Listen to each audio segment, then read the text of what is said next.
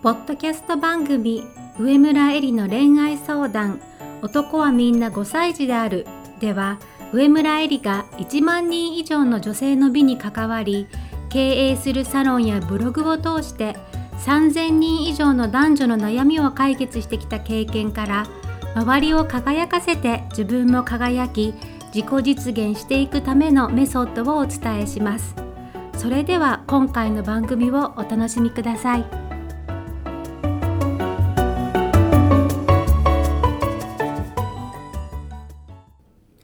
こんばんは上村えりです。恋愛の悩みをきっかけに世界の見え方を広げる上村えりの恋愛相談男はみんな5歳児であるを始めたいと思います。片思いの好きな人を諦める必要はない。彼と付き合う可能性を未来へ託す方法というテーマで前回からお送りしています。今日は全2回目の後半2つ目です。アクティブウェイティングの末彼から連絡が来た時にどんなコミュニケーションを取ればいいかその時意識する大事なことについてお話ししますそれでは前回の質問からご紹介します20代女性です。私はもう彼を忘れて好きな人を作って前に進むべきなのか悩んでいます。高校時代片思いだった彼に卒業から数年後教習所で再会しましたが意識しすぎてそっけない態度をとってしまいましたその後また別の場所で再会したのですが会話もできず聞きたいことがあったので LINE をしたのですが最後に送った LINE が未読のままでなんだか避けられているように感じています。彼は誰にでも優しいタイプで過去に私にも親切にしてくれたことがありましたが私のことをどう思っているか分かりません。彼のインスタストーリーを見て一喜一憂して彼のことばっかりを考えてしまうこの気持ちをどうすればいいでしょうかというご質問でした。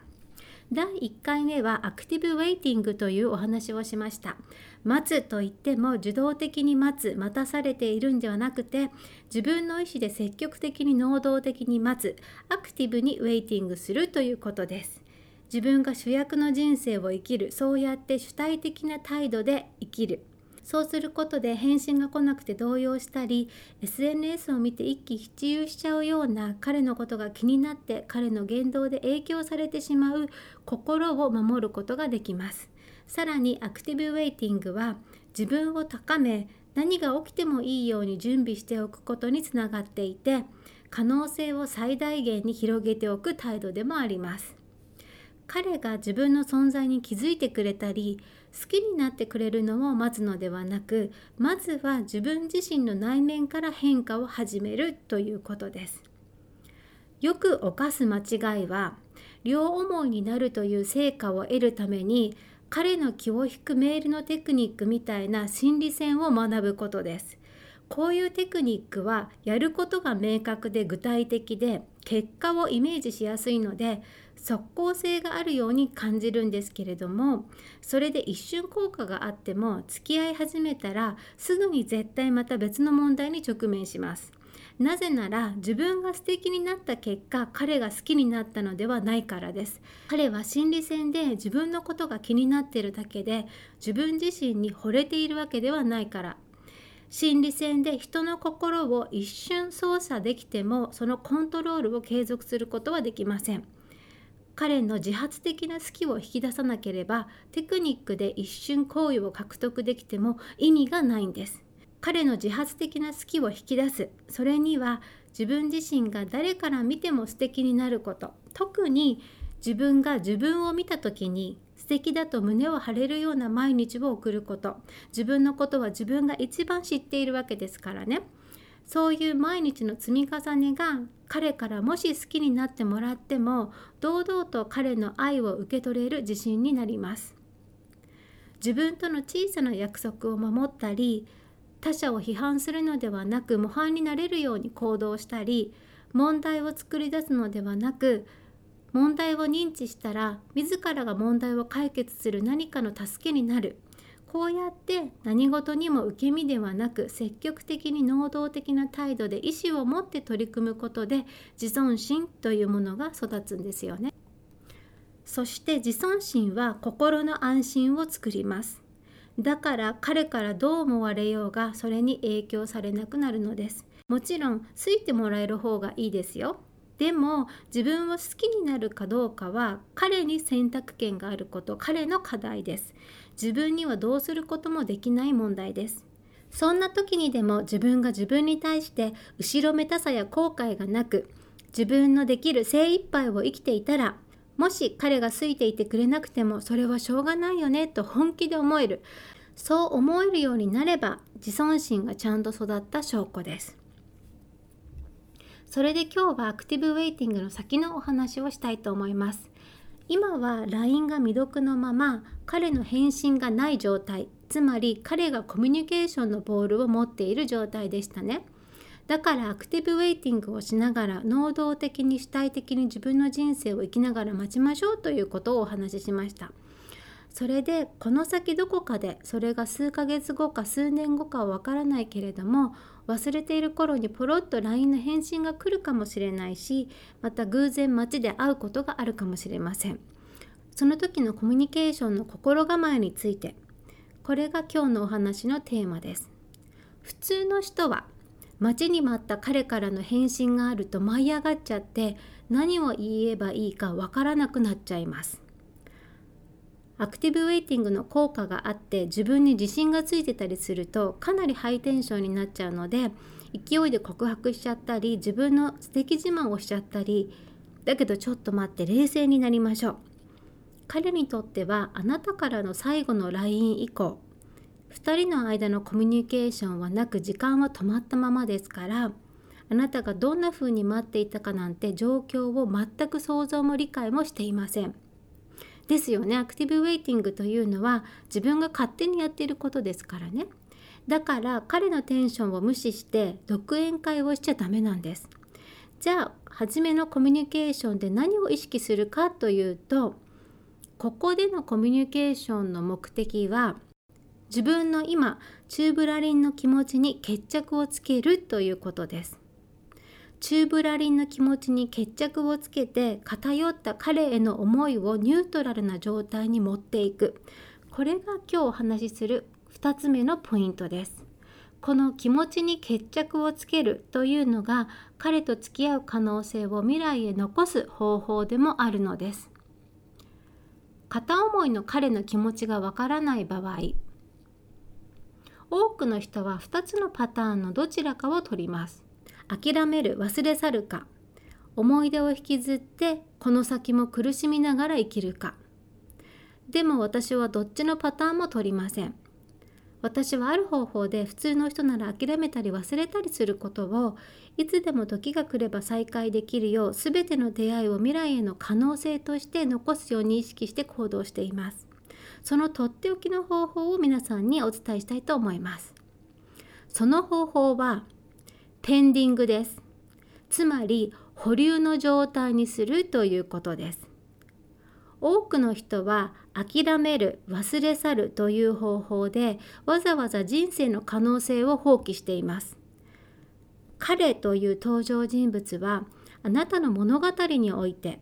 未来に起こる大事な出来事の伏線になるかもしれないのにその登場人物を自分の人生の第一章の初めの方で抹消してしまうのはもったいないと私は考えるのです。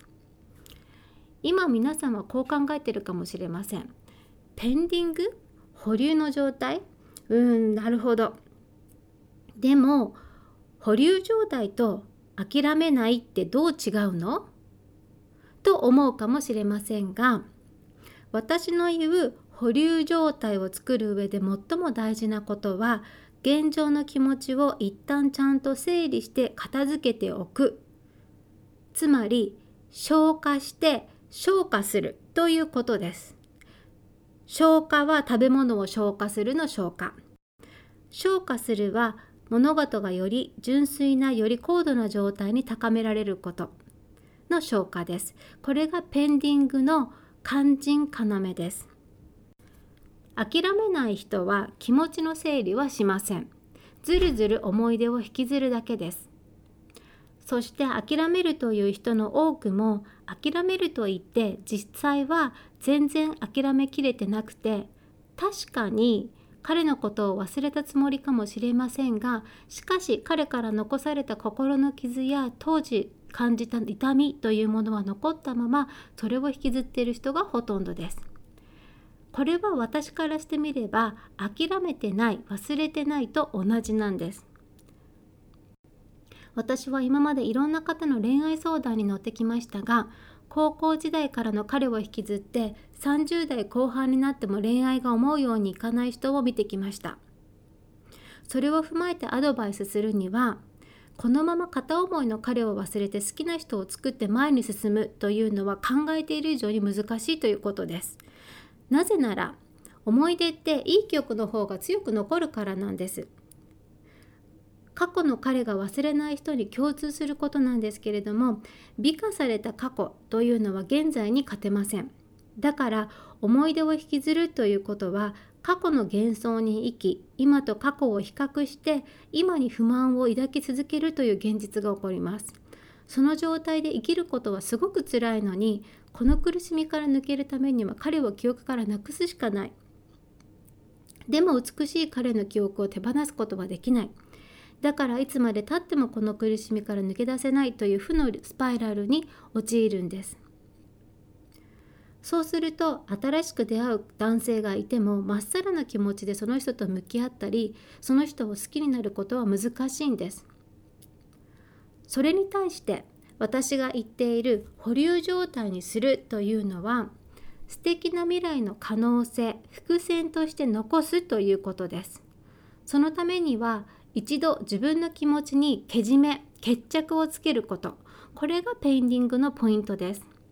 そのために彼という存在あなたの頭の中の想像している彼ではなく彼という現実とちゃんと向き合うこと。それにはできればリアルな彼と会って直接話せるのがベストだけれども LINE でも電話でもいいから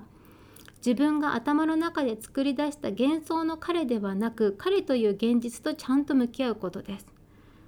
その時のコミュニケーションは告白する前提ではなくて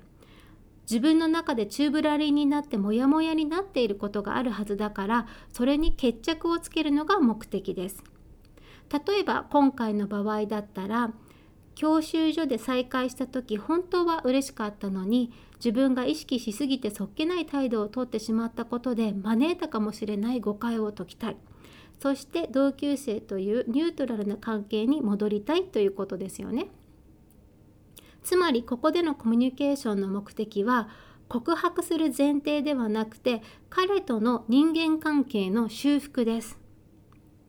教習所が一緒だったのに私からそっけない態度しちゃってごめんねという感じで自分の方から一歩下がって謝ってみると彼の方からも返信が遅くなってしまった理由など何か心の内を引き出せるかもしれません。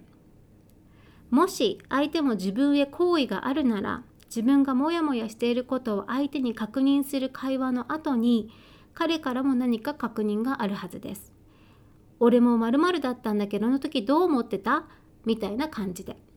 その流れでなんだ両思いだったじゃん。と気づくことがあったとしてもそこで舞い上がらないでください。両思いだとしても付き合えるかどうかっていうのはまた別の話だからです。好きでも今は恋愛している場合じゃないタイミングということもあります。あくまで冷静に当初の目的。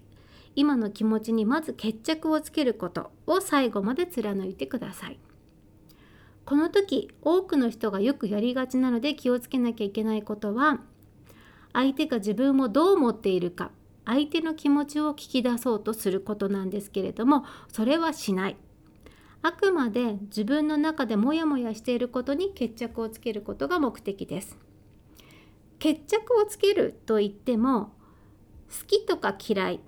とか今付き合うとか付き合わないの決着をつけることではないんですね。ペンディングでここめちゃくちゃ重要なんですけれどもここでその決着をつけちゃったら未来の伏線もクソもないですからね。あくまでも自分の気持ちを整理するという決着けじめをつけて彼への思い彼との関係性をニュートラルな状態にして未来への一つの可能性として残すということです。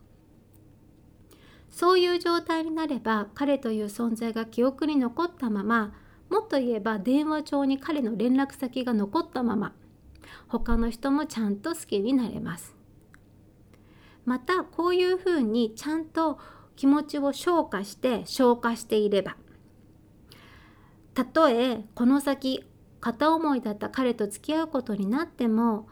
とかく恋愛って初めに好きになった方が立場が弱いみたいなものがありますけれども同等の立場で付き合いは始められます。まとめるとペンディング保留状態未来の可能性にして残すためには自分の偏った気持ちモヤモヤした気持ちに決着をつけて整理をしてニュートラルな状態に持っていくということです。最後にペンディングした先の話をしますね。好きになった人がみんな可能性になるんだったら未来はいろんな人と付き合わなきゃいけなくてかなり忙しくなりそうだなと。まあ贅沢な悩みなんですけれどもモテモテの未来を想像して考えちゃうんですがたくさんある伏線可能性を回収するかしないかは未来に決めればいいことです。もちろん回収しない伏線があってよくて伏線というのは残したままでいいんです。小説読んでてもあれはどうなったんだと思うことがあるじゃないですかつまり伏線は回収されなくてもいいんです小説でもいろんな伏線があるから最後まで読者が飽きないように人生でも可能性がたくさんあった方が物語が大きく広がって楽しくなりますよね。まとめるとまだ男と女の関係が始まってもない片思いの状態なのに関係を整理する必要も記憶から抹消する必要もなしペンディング未来への可能性を残すために決着をつけるのはあなたの気持ちであって彼の存在ではない。それを心に留めておいてください。彼に会って直接気持ちに決着がつけられない場合というのもあります。そういう時は適切な人に話すことで気持ちを整理するという方法もあります。私の LINE アットで恋愛相談というのをやっていますのでそれをぜひ活用していただければと思います。前回と今回で片思いの恋についてお話ししてきましたが私から言わせてみれば片思いの状態というのはチャンスです。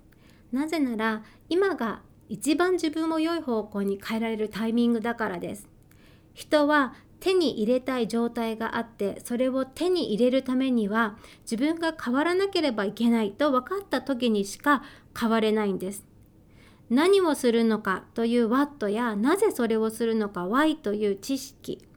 どうやってするのか How というスキルをいくら学んでいてもそれをしたい will という動機がなければ知識やスキルがあっても無用の長物です。そんな知識あってもかえって恋愛をする時に考えすぎてしまって邪魔になるくらいで役に立たないものです。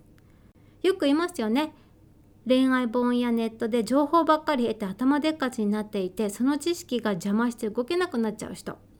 だからこそ片思いの時好きな人を振り向かせたい好きな人と両思いになりたいという欲望とか意志とか強く願うことデザイアは自分が素敵に変わるための最高の動機になるんです。片思いはあなたが素敵に変われるチャンスなんです。素敵になったら恋愛ができるんじゃありません。素敵になりたいと思った時から次の恋愛は始まっているんです。前回私のお伝えしたアクティブウェイティングは自分の在り方を整えることです。在り方を変えることで世界の見方が変わり見方が変われば在り方が変わるというように螺旋を描きながら上へ上へと成長していく上昇のスパイラルなんです。別にこれは片思いの人を待つ時だけの態度じゃありません。妊娠を待つ時の態度としても使えるし昇進を待つ時の態度でもあります。何かを期待して待つ時の態度はアクティブウェイティングです。たとえ自分がコントロールできないものを待っている状態だとしても自分が主役の人生を生きる。そうやって主体的な態度で生きるということは自分を高め何が起きてもいいように準備をしておくことであり可能性を最大限に広げておく態度です。そして今回お伝えしたペンディングというのは全ての出会いを可能性として残しておく方法です。これも男女関係だけでなく友人同僚全ての人間関係に応用できることです。どんな可能性が起きても受け入れる準備ができていて未来への可能性がたくさんある状態を作り出しながら生きるこれでお分かりだと思うんですが片思いの彼に固執する必要なんて全くないということですこうやって彼への執着を手放せるからいつかのタイミングで自分も相手も望めば2人が付き合う可能性が出てくるんですよね。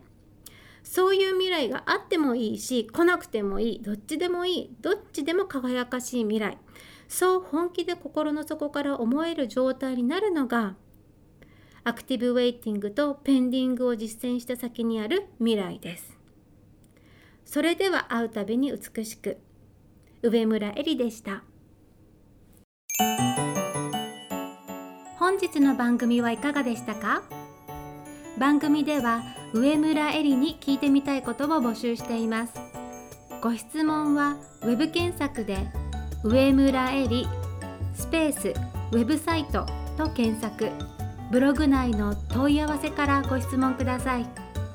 また LINE アット上村えりの恋愛相談室ではチャットで無料恋愛相談を行っています。それでは次回も楽しみにお待ちください